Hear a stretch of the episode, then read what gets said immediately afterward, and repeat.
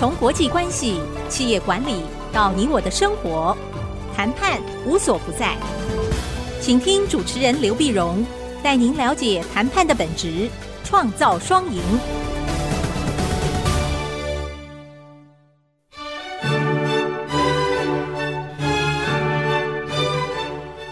这里是 IC 之音 FM 九七点五，欢迎收听《谈判无所不在》，我是刘碧荣。今天这集想跟各位谈一下谈判时候的反悔。这个反悔有很多面向，可能我反悔，对方反悔，或者我防止对方反悔，是不是？因为谈判的时候，我们常常讲说谈了，嗯，也许在谈当时签约的时候呢，呃，大家觉得很开心啊，但是后来才发现有些东西没讲好。啊，可是那么在如何在呃条约或者契约有效的期限内，那我们去更改里面某些内容，那就是反悔啊，或者我不认账啊，那是反悔，呃，那怎么反悔啊？那为什么会谈到这问题呢？因为最近刚好有一个同学啊，他是房东啊。他们是一家正式的公司，做不动产的一个经营租赁啊。他是嗯，把一个不动产呢租给一个嗯小诊所。那诊所呢，当然医生人也非常好嘛啊。那么当时有些经济不是那么景气，那我学生就觉得说，那租给这个诊所挺好的啊。那诊所的医生也反正也应该也不会呃这个不欠房租，所以当时这么好的一个客户呢，这么好的一个房客呢，他一签就签了八年。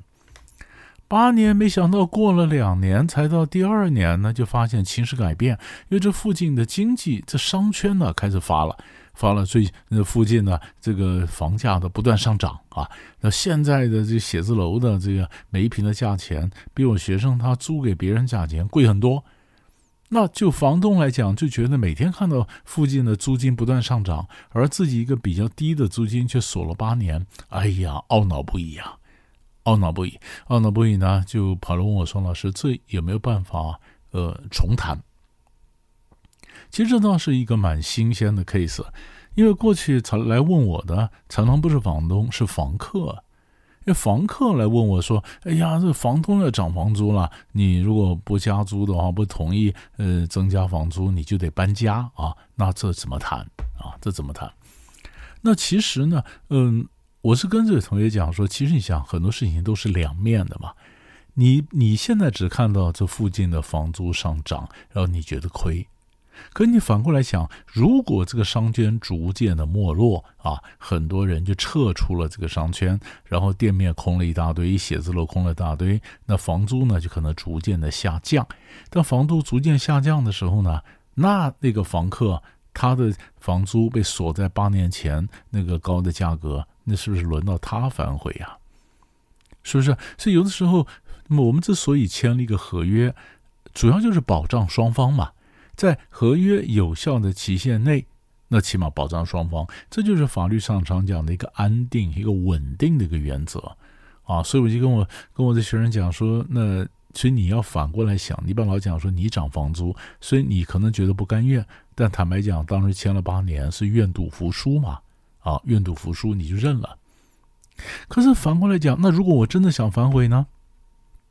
真的想反悔，其实一个很重要的关键呢，那就是看看当初你的约啊是怎么签的啊？那约上面有没有一条，如果反悔的话，啊，如果在呃，如果在这个条约呃或者契约有效的期限内，任何一方想改变。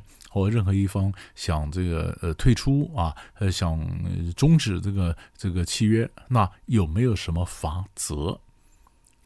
有没有什么罚则？那这个罚则罚多少钱？这个罚则其实可以谈的，知道吧？那如果说你假如有签了罚则，如果有中途呃任何一方呃毁约啊，未履行契约，他要罚多少钱？那现在的关键就是，如果罚则都讲清楚了，那。你愿意付那个罚金，那就可以去反悔嘛？是不是这样的？因为说我如果反悔的话，所以你看很多事情是两面。我如果反悔的话，那我要被罚这么多钱。那这句话是不是反过来讲？如果我愿意付出那个罚金，我可以反悔。马斯克买 Twitter 就是这样子啊。一开始的时候，马斯克买推特，买推特他不是曾经反悔过吗？那反悔过，人家就算了。那你如果反悔，你要付出多少多少钱？那马斯克呢？有钱就是任性啊，就是他愿意付出这些这些钱，那他其实就买到了一个他反悔的权利，不是吗？可能影响他的形象，影响他的声誉啊，以后人家不太愿意跟马斯克交易，因为你这叫你这个人呢，经常会反悔。但是反过来讲，那马斯克的角度来讲，我们既然签了合同里面，我反悔要付多少钱，我能够付出多少钱，我为什么不能反悔呢？啊，所以我们发现很多人被卡在一个合同里面呢，或者契约，你这签了一个什么约？约里面可能没有反悔的法则，啊，那也没有讲得非常清楚，就是如果有一方违约的话，他该怎么办？所以我们通常讲说，如果把约能够签得清楚，每一部分都搞清楚，那这样子，嗯，相对的就比较。会保持一个合约稳定的精神，而不会动不动今天不是他反悔就是我反悔，啊，就是原则上我们是要维持一个稳定啊，维持一个安定的一个精神。但是我们也要知道，如果你愿意付出那个代价，你就可以反悔。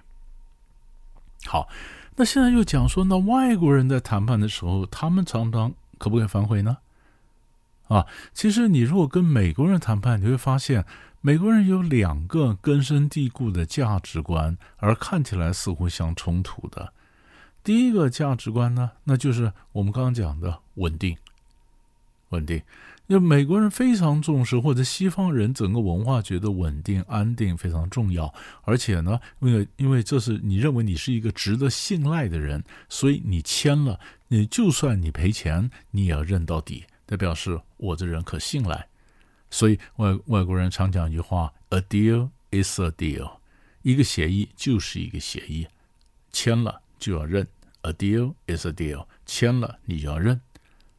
可是另一方面，那么西方人也常觉得，你看所有的条约啦、法律啦，都有一个前提，就是呃，就是整个客观情势不变的情况下。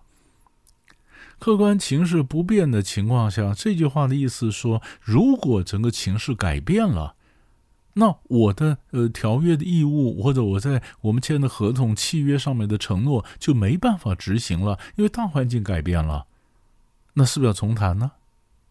是不是？是不是要重谈？因为大环境改变了嘛，所以他们觉得这就叫做情势变更原则。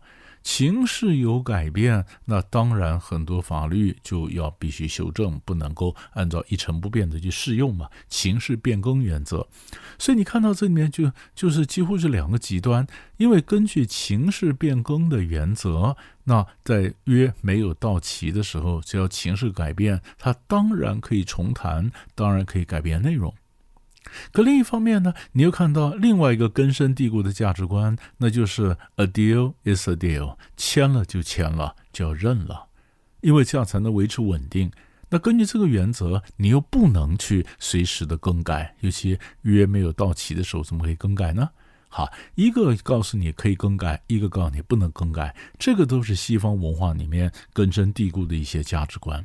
那怎么调和呢？怎么调和？是外国人会这样讲。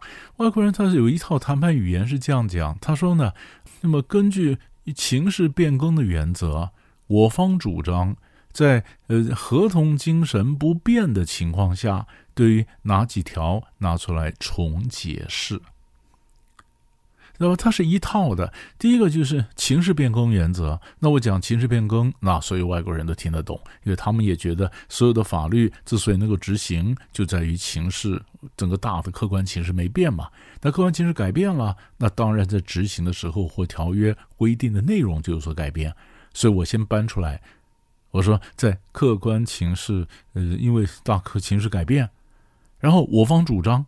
啊，在条约精神不变的情况下，你看条约精神不变，那又满足了求安定的这一派人的想法。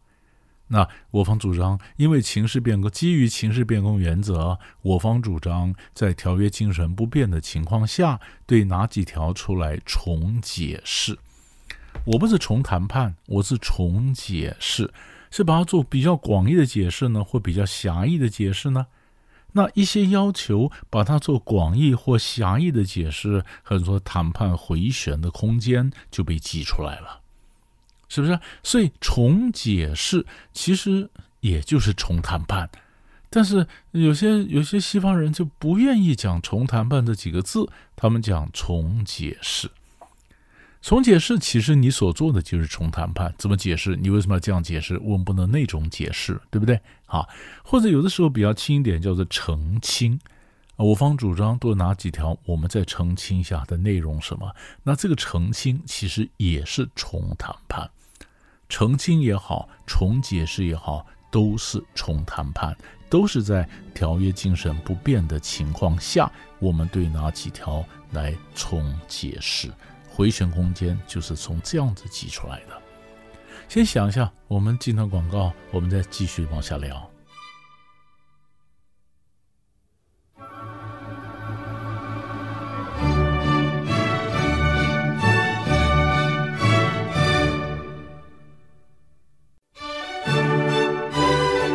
欢迎回到谈判无所不在，我是刘必荣。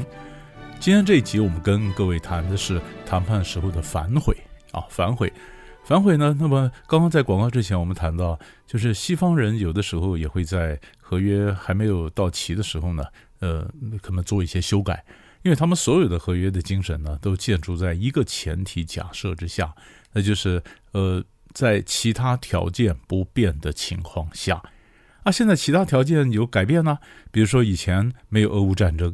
啊，和以前没有石油危机，啊，或者说呃签约的时候，呃还没有发生雷曼兄弟的这种金融的危机啊，金融海啸，那、啊、现在整个情况改变了嘛？那情况改变了，那所以原来的约就没办法去执行了，所以可能必须要修改。修改呢，那这个也不能算反悔了，这个只是说我今天必须要改嘛。改通常我们叫在谈判课上就建议同学，呃，如果真的今天要改的话呢，我们不是改条约的或者契约的文字，我们是改解释，啊，呃，比如说以前我要求说买产品，呃，那什么叫产品啊？你们工厂产的什么叫产品？那以前叫装配好的成品叫产品嘛。但是现在呢，我们可能把产品做更广义的解释，包括零件。啊，各种零部件呢，也把它拿来当做产品，呃，那这样子，嗯，卖方的或者买方的压力就可以减少很多。这就是解释的问题。解释问题就是，你如果今天去改了文字，那你将来再改回来就很难了。可是你把这个要求做广义的或狭义的解释，那将来就有机会再把它改回来。所以这个就是在合同呃契约还没有到期的时候，那我怎么做个改变？那接着我们还要再谈一个问题，就是那如果我们今天在谈判的时候，呃，对方违约怎么办？啊，对方反悔怎么办？这注意我们这里讲的反悔都是已经签字了以后的反悔。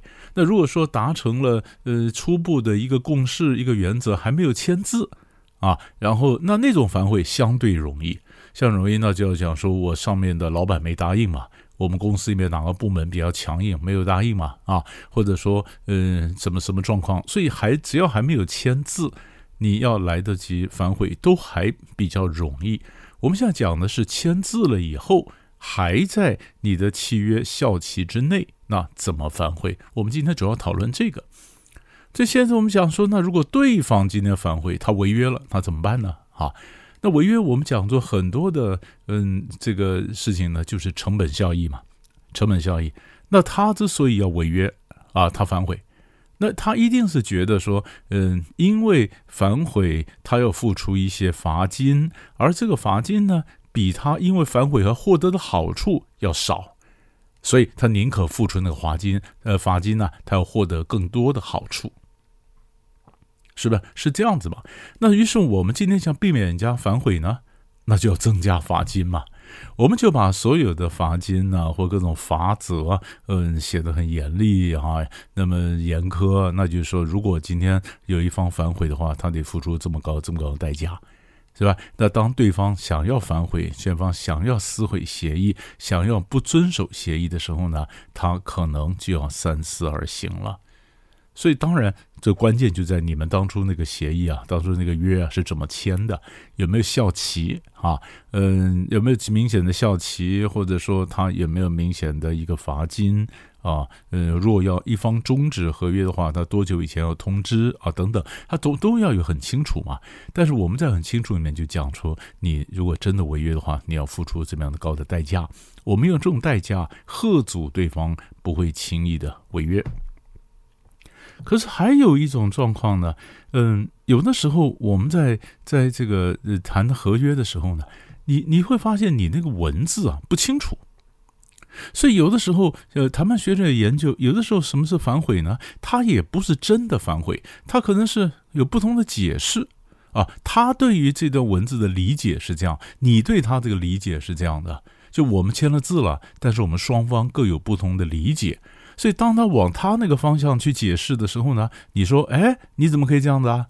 啊，你怎么可以？你们当初不是这样答应的啊？那或者我往我这方面解释的时候呢，他也拿同样的话来问我，来质问我，是不是？因为我们当初对这个对这个话呢，就讲的不清楚，我们的我们的解释，我们双方的理解对这事情嗯不一致，没搞清楚，所以这就还原到最原始。那你当初怎么谈的？”我们在谈判的时候，常常有犯了一个毛病，我们在想当然耳，这问题这样写，他应该懂，他就是这个意思。可是你千万记得，隔行如隔山，有的时候在我们这一行，那几个字就是这个意思，他们那行听不懂。知道吧？他都听不懂，他轻易的把它做个解读，从他的方式去解读，或者他觉得那没什么。呃，其实这里面很大的玄机。我以为他懂，结果他不懂，就最后我怪他，呃，在这边呃这个呃违违约啊，没有信守诺言啊。那他可能被我骂的嗯满头雾水。他说没有，我怎么会没有信守诺言呢？那就是第一种，就是大家对的事情不清楚，所以各自用各自认为正确的方法去解读，所以才会发生这种你认为他反悔的状况，然后他一一完完全不认账的第一种状况。那第二种状况呢，就是我们刚刚一直讨论的，他故意要反悔，他故意装傻，他故意往那个方向去走，对不对？所以我们刚刚讲了。他故意往那方向走，往他对他有利的方向去解释，那我们就增加罚则啊，就是他谈的时候谈得更清楚。可是呢，你晓不晓得，有的时候呢，是我们双方都有意在这个文字上保留一点含糊。为什么呢？对这文字上保留含糊，因为这事情还没有发生。啊，那我们就想说，如果事情发生的话，那当然我们还会再去谈判更细节的东西。但现在保留点含糊，是让双方的谈判代表都能够回去各自跟他们的老板交代，说我们没输。有的时候含糊是这样用的，让大家都讲说我们没有输，没有输。那实际实际上真的要碰到什么状况的时候，那我们再来谈嘛。对不对？再把刚刚的原则在西部是规划。那也有的时候呢，嗯，在在跟拉丁美洲国家谈判呢，也是很多很多人有经验，就他们那边的政治经济情势呢，可能不稳，可能不安定的情况下，那很多话呢，他们就不愿意讲死，呃，那一一边走一边修，一边走一边调整。那你如果一开始就把它讲死了，那政经情势一变化，那双方都嗯什么受到害处。对吧？大家大家都有损失，所以有的时候呢，文字先写个框架，然后一边走一边修，也有这种情况，也有这种情况。那这种就不叫做呃，我们说不是反悔，这就是刻意保持含糊。当然，你有没有发现讲了半天，这个最重要的一个关键是什么呢？就是大家有没有互信嘛？那你说我有互信的时候，我们晓得有这样的一个含糊，是为了一个特别的状况，实际状况改变，我们怎么调整？没有互信的时候，那那个含糊里面就充满了啊凶险或 或暗藏了玄机嘛。所以怎么去建立互信啊？怎么建立互信？那中间第一个建立互信的方式呢，就是我们先谈一些小的协议。我们常讲“登高必自卑，行远必自耳”嘛。先谈小的协议，因为我跟对方公司可能不认识，但是我可以先谈一些小的协议，小的协议完了以后，我马上去交付啊，我付诸实现，我付诸实现呢，让对方知道我是说得到做得到的人，我承诺的一定会做到，向你放心吧。所以我有一些小的协议，然后小的一些承诺，一个一个履行，然后对方看到，哎，我这样做很好，他对我放心，所以我们才会从小的项目合作到中的项目，到大的项目。这时候，就算文字可以有点不清楚什么，那彼此有互信，也不会什么问题。那还有一种状况，怎么快速建立互信呢？你要让人家知道履行协议对你有利啊。对吧？比如说，人家今天问你，哎，那他达成的协议，嗯，对你有什么好处？然后你说没有，嗯，没什么好处，都是为你们。我天哪！如果达成协议对你自己没好处，都是对对方有好处，那我是那对方，那我就纳闷了。如果执行协议对你没好处，我怎么敢相信你会认真履行诺言呢？是不是？所以我们在谈判的时候就要告诉人家，对我当然有好处。我是用自利心啊，自己照顾自己的利益的这种心，让你相信我不是什么圣人，我是自私的人。履行协议对我有好处，我当然会履行协议，你可以相信吗？对不对？也许我会骗你，我不会骗我自己嘛。用这种方式也是建立互信的一个方式，来告诉你我不会反悔。所以这个大概都是反悔的好多个面相，我们不同的面相跟大家做个讨论，希望能各位的对各位的谈判技巧有所帮助。谈判无所不在，我是刘碧荣，我们下集再见。